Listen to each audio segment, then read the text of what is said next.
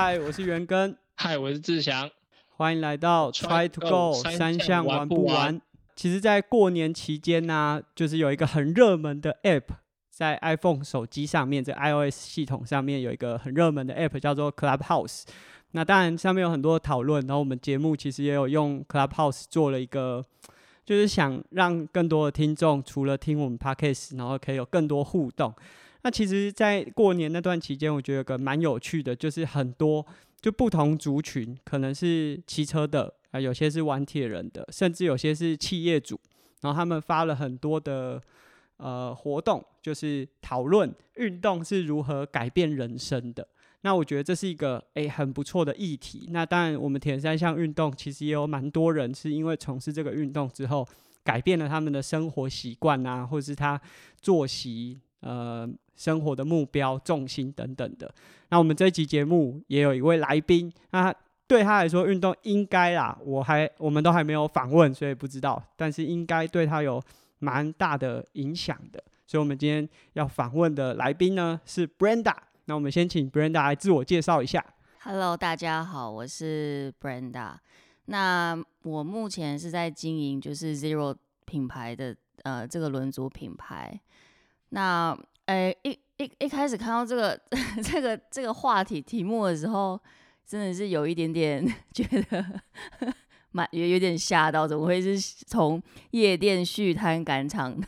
到拼训练完成率？是不是太真实了？跟你真实的人生有点像。对，那我我觉得应该说自我介绍，我先从就是我先分享说我过去不运动的生活是怎么样好了。那基本上很简单，就几个字，就是因为我毕竟还是有上班嘛，那所以就是周间早睡早起，那周末就是疯狂 party，这是大概就是我以前的 一个生活方式。那你觉得像这样子的生活方式是是常见的吗？就是在呃，不管是上班族啊，还是就你的这个年龄层，因为其实我和志祥本身都是运动员，所以我们比较。没有这样子的经验，就是我们的周末都在比赛，所以我们也很少说哦，周末还有什么 party 啊，还是什么活动。所以我蛮好奇，就是说在日常生活中，在你这个年龄层，或者说在工作场合，这个是一个常态吗？因为我那时候一开，嗯，就是我大学是在国外念的嘛，那所以一开始回来的时候，你知道从大学的生活接到，比如说这样回来工作。那大学的生活基本上，你也是，比如说上课上完课之后，你也是有很多时间可以去 party 啊，干嘛什么之类的。所以那时候就是回来的，呃，一开始回来上班的时候也是这样的形态。那我还记得，就是我大概有一年还是两年的时间吧，我大概因为我朋友有开一个酒吧，所以我每一个周末其实都基本上都会泡在我朋友的酒吧里面。那大概真的就大概是一两年之久。所以那时候没有运动前的生活，就是你周末没有事做，然后你可能就是想要去外面找朋友，然后对啊，就是呃欢乐欢乐一下。所以简单来说，这是一个 常态，就是其实对上班族来说是疏解压力的一个方式。我觉得是，我那是怎么开始接触运动的？哦，因为像我们家就是新元红，那我们有自己的轮组品牌叫 Zero 嘛，X E R O。那一开始其实进来上班的时候，我其实是担任就是业务的角色。那业务的角色其实有很多很多的机会，其实是要跟国外的 PM 吃饭。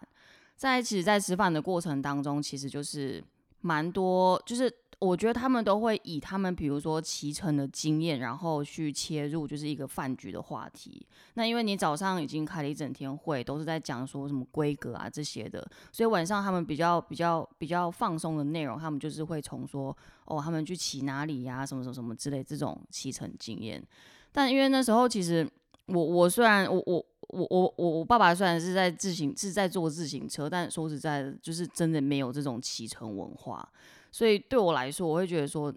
听他们讲这一些，我实在是真的不知道怎么搭话。然后我我也不知道，就是你只能是点头，我觉得哦，好棒好棒。可是你也无从分享，你因为你完全不知道。所以那大概这样子持续大概一年或两年吧，我实在是就有点觉得哦，有点受不了吧。因为有时候其实真的是蛮尴尬的。那我就想说，好吧，那既然他们这么爱讲这些事情，那我就开始去。我我就开始骑车，对我是其实我是这样子开始，所以一开始就是接触公路车吗？对，一开始是公路车。对我还记得我那时候一开始公路车，我就是去骑我们公司，因为我们公司在省港，我就骑一个叫做公老平的吧。我大概那时候就很，我我在一个礼拜骑两三次，因为它后面有一段坡是真的很陡。我大概途我大概骑了两三个礼拜，我我才有办法就是一次不落地的把它骑完这样。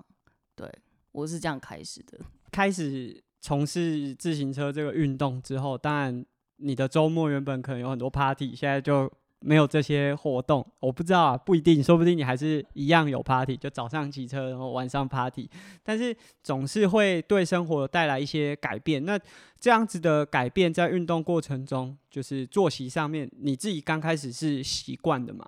我一开始真的是非常不习惯，因为我我发现就是你就是我觉得骑车的人在周末反而比周间就更早起。那我以前一开始的形态是我基本上从礼拜五我就已经开始 party 了嘛，那连续到可能礼拜天好了。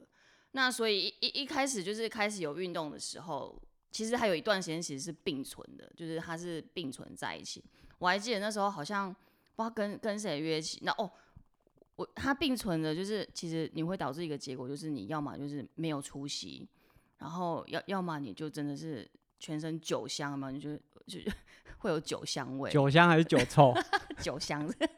对。然后那时候我还记得，我那时候就是有一个约，其实是真的不能不去，因为那个是我揪的。但是因为我前晚也是没有办法克制自己，就是可能也是去小酌了一下。我还记得就是上山前吧，我大概去全家去吐了一下，然后之后我想说，那我还是要不行，因为我还是要爬上去，人家在山上等我，我就爬爬到山上之后，然后再滑下来，受不了，我再去度一下。对，因为哦，那段时间是真的是，哎，现在想起来我真蛮疯狂，但也对啦，印象深刻。可是就是像这样子的过程，你后来是怎么决定说，那我想要改变成另外一个比较可能健康的生活方式啊？还是什么？就是什么样的原因让你觉得说啊，那我就是跑脱这样子的行程，我不要去了，我改成就是专心骑车，然后把这个生活变得比较规律。因为我觉得你并存这样子的生活方式，其实是真的蛮痛苦的。因为你你开始渐渐习惯说，哦，周末要出去跟人家约起，你就会开始慢慢的想说，好，那至少五六有一天，你你真的不要说前一晚是这么的疯狂，这样。我觉得我是循序渐进型的。那从觉得那时候刚开始接触单车，那怎么样开始接触后来这个比较常玩的可能三项赛，有没有什么？特别的体验可以跟我们分享一下。哎，接触三项真的是，因为我在业界，我还记得那时候我好像就是在看 Facebook 吧，然后我有个朋友叫 Janice，他那时候真的就是写了一篇，他就是帮人家接力三项中的游泳。那他真的是写的那个过程，我是觉得说，哇，原来就是哎，三项接力就是三项这项东西，好像也也蛮应该是可以尝试看看。所以那时候。我大概就看完文章嘛，没有多久，我就约我一个，就是之前很常骑车，他叫 Cecily 小黄，然后我们我们就开始就是想说，哎，好啊，因为你知道我们骑车，你就会从骑车的距离去决定说你要参加三项的哪一，就是你要参加的的距离是多长。那我们那时候一看，我说，哎，骑车四十公里应该可以吧？然后游泳一点五，其实真的也没概念，想说应该也很 快就结束了吧？啊，跑步时，想说，哎，好了，再练一下应该可以，所以。我就真的是跟我朋友两个人去参加，就是个别赛的五一点五，但其实下场还蛮惨，就是一点五其实真的是用，是是是，我真的是用抱着鱼雷浮标把它踢完的吧。然后骑车当然是 OK 啦，因为骑车本来就有在骑，然后跑步嗯用走的，其实是这样完赛的，对。应该蛮多人就是参加田三项。刚开始可能都是有点类似的状况啊，当然有些人可能事前准备会比较充足，但即便再怎么充足，其实都会跟练习想象的是不太一样的。就是你没办法像我们在影片里面看到这样子哦，跑起来啊，然后骑的好像很帅。其实我们我光是我自己回想我自己的出铁，都会觉得啊很狼狈。那就是因为这样子，你从事了田三项之后，你你觉得就这样子的特别的体验。让你决定说要继续往田三项这个运动哦，可能继续练下去，或者是说从五一五的距离，然后慢慢去玩一一三，是它里面有没有什么样特别的经验是可以和我们分享的？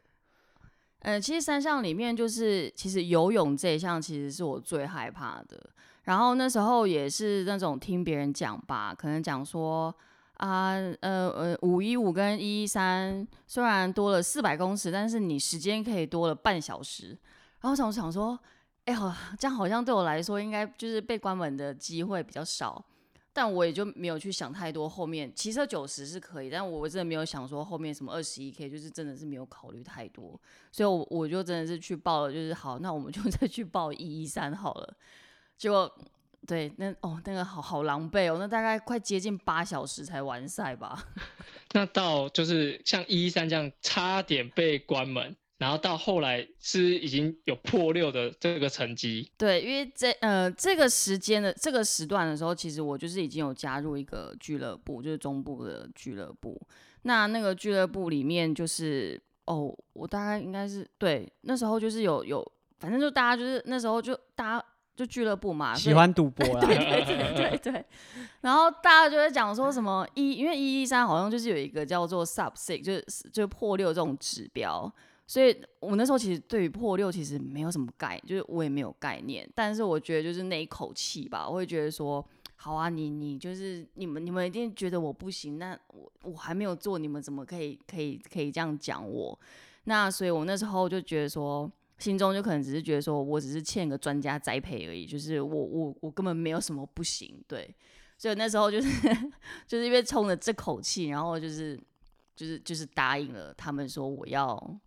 就好，我我可以一一三破六这样。那到后来是还挑战了世锦赛？对，因为那时候其实当下有这个想法的时候，呃，其实那时候就是刚好也遇到袁根教练吧。但我我知道说，应该是依照我我自己，应该是无法训练，就完全没有头绪说该怎么训练。所以那时候就是想说，哎哎，前就眼前有个这么专业的教练，那好吧，那我就是你知道吗？花大把大把钞票，就是没关系，我就是要。等一下，等一下，等一下，等一下，就口供不一致，连我家狗都有点意见。大把大把钞票在哪里？我怎么没看到？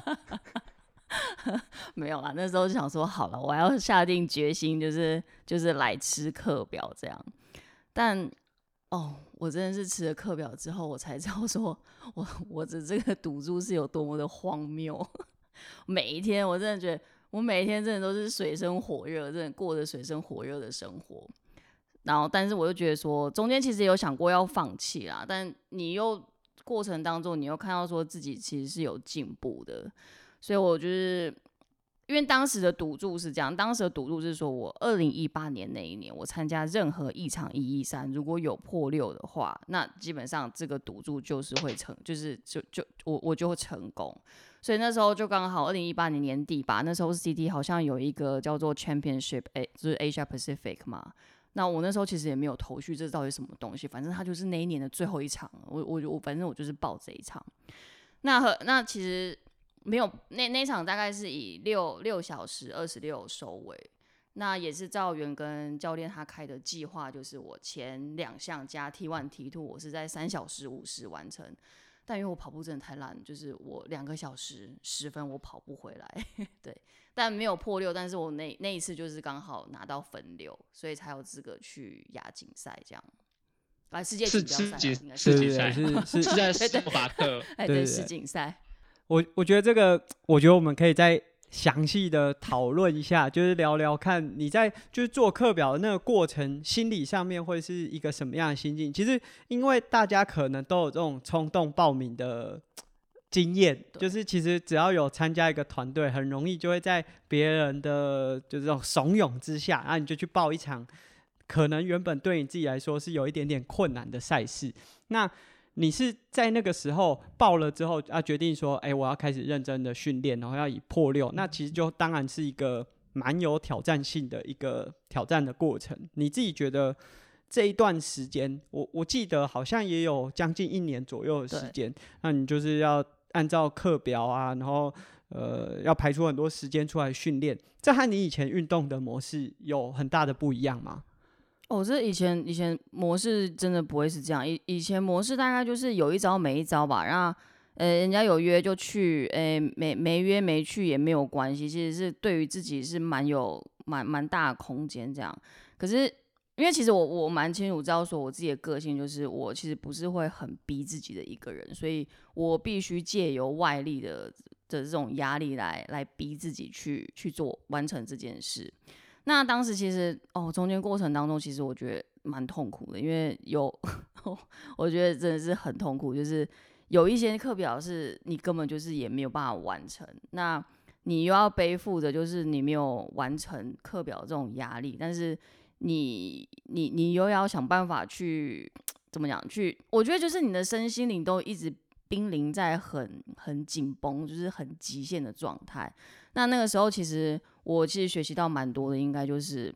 我要怎么就是在这么困难的极限当中，就是我要去转念转念啊，去接受这样子的事实。我觉得这个是我学习到蛮多的。对，那那除了就是在比赛，就最后你比了，虽然可能没有达成那个目标，但也算是满意的成果。这当然是一个，就是你心里觉得说啊。值得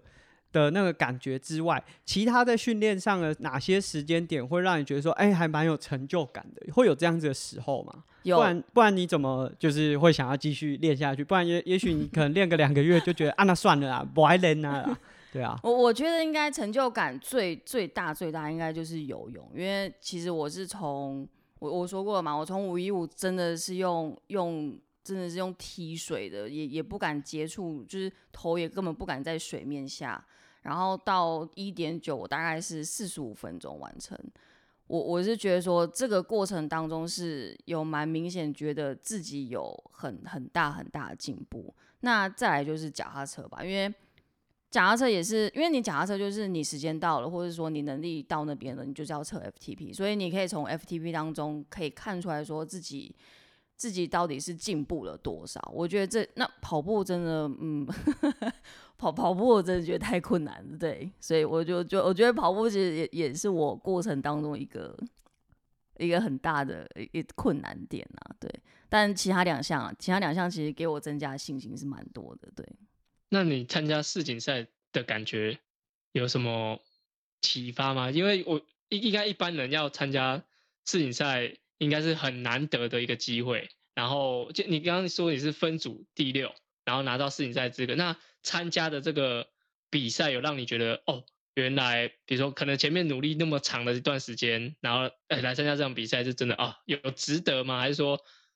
觉得哎其实好也好像也还好？不是因为我像我我我没有运动背景嘛，所以我你除了在电视上看到那些顶尖选手，就是他们的比赛过程当中，其实你根本没有机会去体验说什么叫做去参加一个，我连什么全国赛那可能都没有参加过，我怎么可能去参加一个世锦赛？所以那种当时去的时候，其实就是。抱着就是觉得很很很就很好，不是很好玩，就是很期待进去。可能我那时候还看到什么 Lucy Charles 啊，然后我会觉得说，哇靠，我居然就是当面看到这些人哎，对我就觉得说，其实是还蛮那种感觉，我就觉得说，哇天哪，这感觉很像在做梦一样。对。那在赛场上，因为我们有同事去参加，他说他他即使已经时速四十，然后都还不断被人家刷卡。对你有在在比赛过程有什么比较难忘的吗？哦，我跟你讲，就最难忘就是你知道我我其实我我我世锦赛，其实我在游大概九百八十公尺之后我就上岸了。哦，所以没有体会到那个感觉。对，因为我看那个哦那个水是，我觉得我不知道哎，可能就是我其实我觉得我去比了之后，我才知道说。原原来你你你在这种舒适的环境，就是你有多么的渺小，而且我觉得就是其他国家人就是其实有多么的强，因为你就光那个水水，我就完全是抵不过，而且我觉得就是水本来就是我最害怕的东西，但是我还是没有克服掉就是心里的那种恐惧，因为他那时候真的是太就真的是我不知道哎，这种种因素，我只知道我当时就是已经快溺毙了，然后我很喘，然后我还靠岸两次。我还想说再试着游回来，可是我实在是无法进行下去。对，其实其实我觉得 Brenda 可以分享一下，就是到底水是怎么样的感觉，让你没有办法继续下去。因为其实因为台湾大部分的赛事都有开放穿防寒衣啊，但是其实水温根本不需要穿防寒衣，但那边真的是不穿防寒衣会不行的那种水温，所以因为这个低温的状态，反而让自己好像哇处于一个就是比赛过程中都很紧张的。对，因为你知道他那个水温，我们还记得前一天的比赛，前一天可能是比较短的吧。可是前一天的赛事，他其实是把多呃原本在多瑙河游，然后改到是就是游泳池去游。那但是因为我们比赛当天那天，他就是早上一样去测水温，他测出来真的那个水温就是你必须游一点九，他连缩短都没有。我那个真的，我们我们超冷的，大概十四度左右吧。然后就是穿着长袖防寒衣，我那个泳帽真的，你知道我们真的从亚热带国家过去的，真的你完全没有任何他们那种那种配备。然后你就是戴两两顶那个。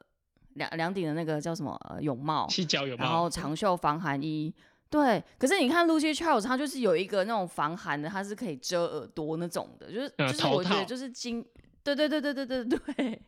所以就不会啊，可是跟我同去的人也都是很多人都是其实是有游玩啊，所以我觉得应该是对啊，应该就是我自己个人真的是蛮蛮怕水，加上我可能开放性水域的那种经验真的没有到很多，对。不过这确实应该也是一个蛮难得经验，就可以跟这么多选手，而且像这样子世锦赛，应该它不是只有呃比赛当天很盛大，它应该从前面就可以让你感觉是一个完全不一样的体验吧？对，因为我们住的那个地方，我觉得它应该它是一个马场，然后它它它很好，它就是你可以住在里面，然后那种感觉就是很像一个训练营。那你去那边，它也有餐厅，然后它也煮了那种很像类似选手餐的那种餐，就是自助餐给你吃。所以我觉得那个时候其实那种感觉其实是还蛮，就是还蛮盛大的啊。就是你可能，我我我可能这辈子应该也也没有机会再再去去第二次这种世锦赛吧。对，那就是这样子比完回来之后，你现在还有在玩公路的铁人三项，还是有在练什么？呃，不同的项目，还是说接下来有什么赛事的规划吗？其实因为去年，其实那时候去年也有想说，就想说其实要报铁人，因为我想说我都练到一个一个程度了嘛。那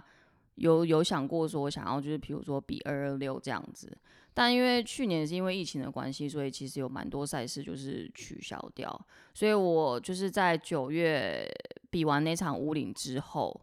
那当时不呃九月比完五岭之后，我就是转骑登山车啊，因为当时我们我们品牌就是在年终的时候，它有出了一款登山自就呃登山车轮组。我这个人就是觉得说，我如果有自就是品牌自自自家品牌，如果有新的产品出现之后，我我就是一定要尝试一下。所以我就想说，哎，那其实 没有报赛事的情况之下，我是可以去玩玩看登山车。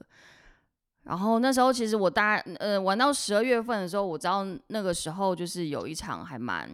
还蛮大还蛮大的那种超八赛事吧，就是那种超八嘉年华。可是因为我当时就是只有三，因为我骑登山车的心路历程基本上其实跟游泳一样，就是心中的小剧场其实是非常非常多的，所以我就想说，啊算了，那我不要报超八，那我好了，我不然我就报 Xterra 这样子好了。然后我是报接力的。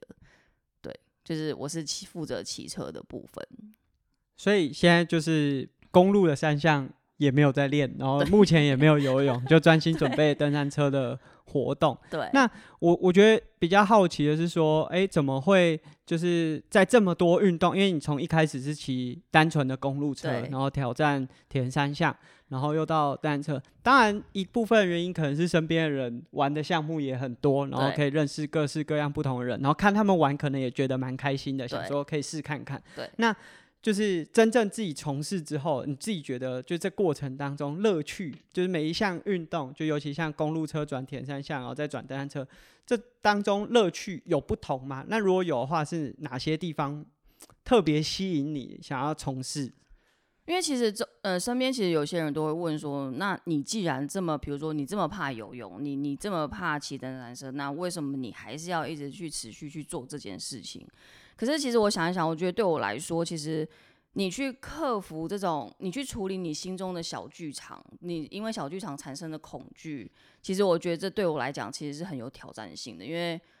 我我觉得啦，就是 maybe 我可能体能上是 OK 的，但是我觉得我。很多时候都是因为敌不过心中的恐惧，而可能就是学的比较慢，或者说甚至是可能就是先暂时不要玩这样子。嗯，那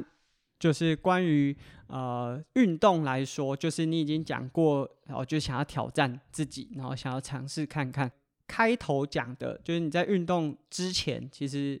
既没有运动习惯，生活作息其实也很奇怪。这样子的状况，你从事运动之后，对你的生活有没有带来什么样的改变？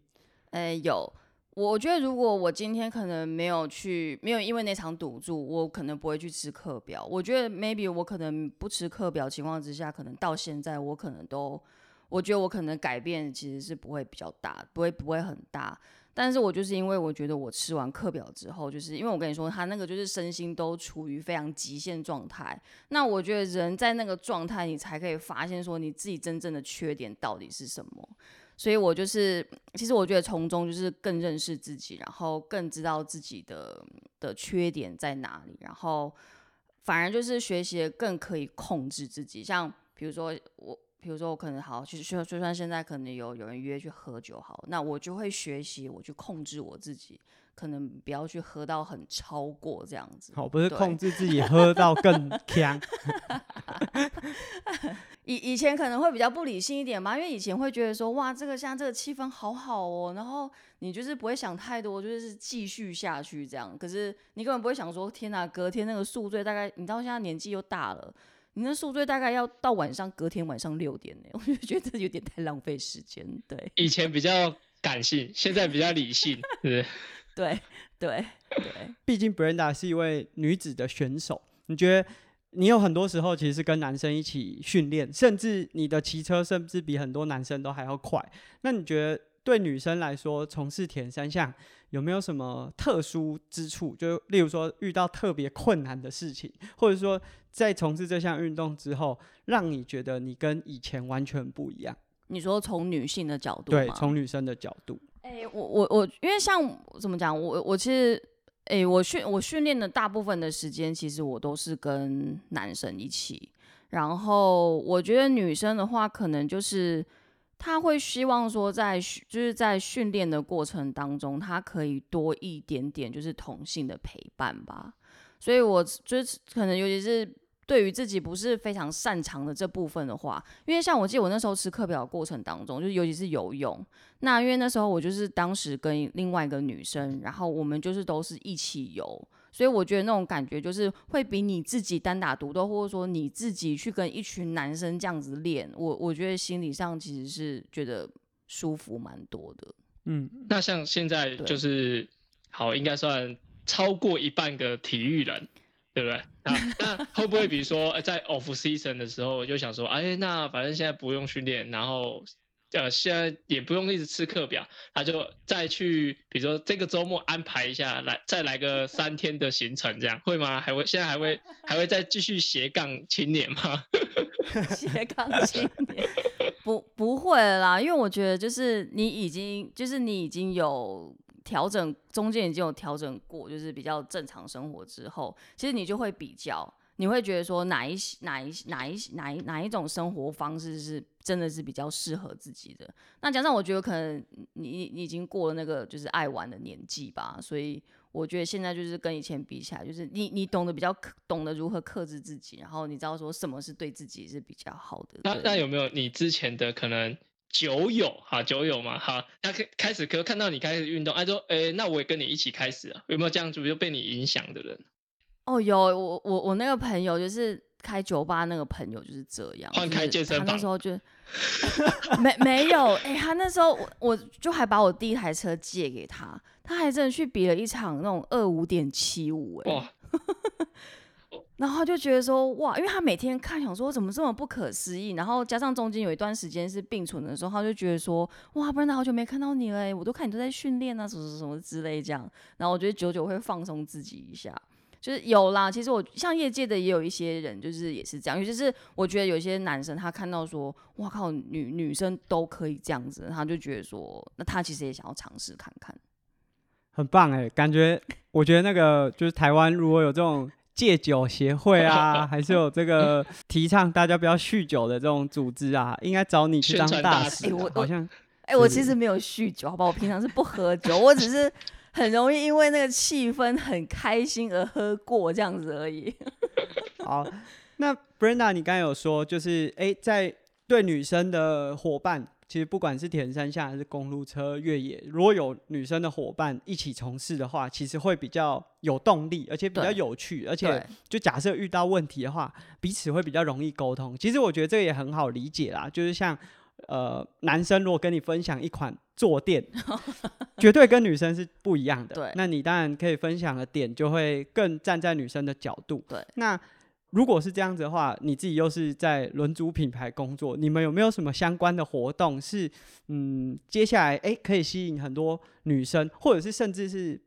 不只是女生，然后让更多人来从事这项运动的？对，嗯、像我们公司就是今年它有，就是我今年在市场上办有蛮多活动的，那也有就是公路车的，然后也有就是那种初阶比较接近 gravel 或是登山车的。那我们有一个比较完整的活动，它其实是叫做护照任务。那这个护照任务其实它就是一个大任务，这个大任务就是由我刚刚讲的，比如说公路车约骑呀、每周三的约骑啊，或者是周末的一些约骑，然后这样子组合起来的。那这个其实，在我们的那个官网上面，其实是可以可以找得到的，对，所以大家如果有兴趣的话，其实是可以去报名，因为它那这个活动就是免费的。那我我你只要有报名，我们就会寄护照给你，大概在三月三月的第一个礼拜。那你就是去达成我们上面所指示的任务之后，那我们会有就是五百块跟一千块的礼金礼金这样。那我觉得跟比较嗯，跟以往的方式比较不一样，是说这个五百块跟一千块的礼金，你不是我们去换的店家都不是自行车店的店家，我们换的店家都是什么有咖啡店啊、酒的，哎、酒吧酒 酒吧，哎，对，酒吧啊、美发这些都是一夜的，因为我会觉得说，就是你五百块好了，你单车你单车商品有些又这么贵，你其实五百块你根本抵不抵不了多少钱啊，对啊，那不如把它用的欢乐一点，就是促进台湾经济奇迹。对，听起来是蛮不错的，就是诶，除了鼓励大家出来运动，啊，运动的过程中啊，可能几点啊，还可以参加不是单车品牌的一些消费，然后这个让它变成是一个生活习惯。那我觉得这个就很不错，就是可以用一个很舒服的方式让大家去体验运动的乐趣，然后也比较不会有这么大的压力。那假设大家如果想要参与的话，他可以怎么样找到你们的资讯？可以在哪边搜寻呢？或者是搜寻什么东西？就是可以在脸书上搜寻我们呃一 Zero 台湾 X E R O 台湾这样子。那在上面我们会每每个月都公布说有哪一些骑乘，然后有哪一些骑乘当中它可以怎样子的几点方式。对，我觉得这个是最快可以找到我们的方式。好，那我们今天访问了 Brenda，她和我们分享了蛮多，就是有趣。因为其实对我和志强来说，我们以前都是运动员，然后本来就已经很习惯这种规律训练，然后日复一日就是要很规律，甚至不管是饮食啊、睡眠啊，还是我们的作息，都会依照训练为主。可是 Brenda 她可能从一个比较接近一般人。喜欢的生活方式，那接触运动之后，因为可能啊，其实我觉得这个也蛮有趣的。就像我以前可能会吃咸酥鸡，可是当我运动训练到了一定程度之后，我就会发现，我如果前一天吃咸酥鸡，隔天运动的时候表现会特别不好。那我就知道，即便我很想吃，为了运动表现，我还是会稍微克制一下。那我觉得这样子的方式会让自己更了解自己，然后会在这个过程当中有很多的成长。那当然还有很多是内心层面的。然后 Brenda 也和我们分享说，女生从事运动的话，如果有女生一起陪伴，那这个从事的心理会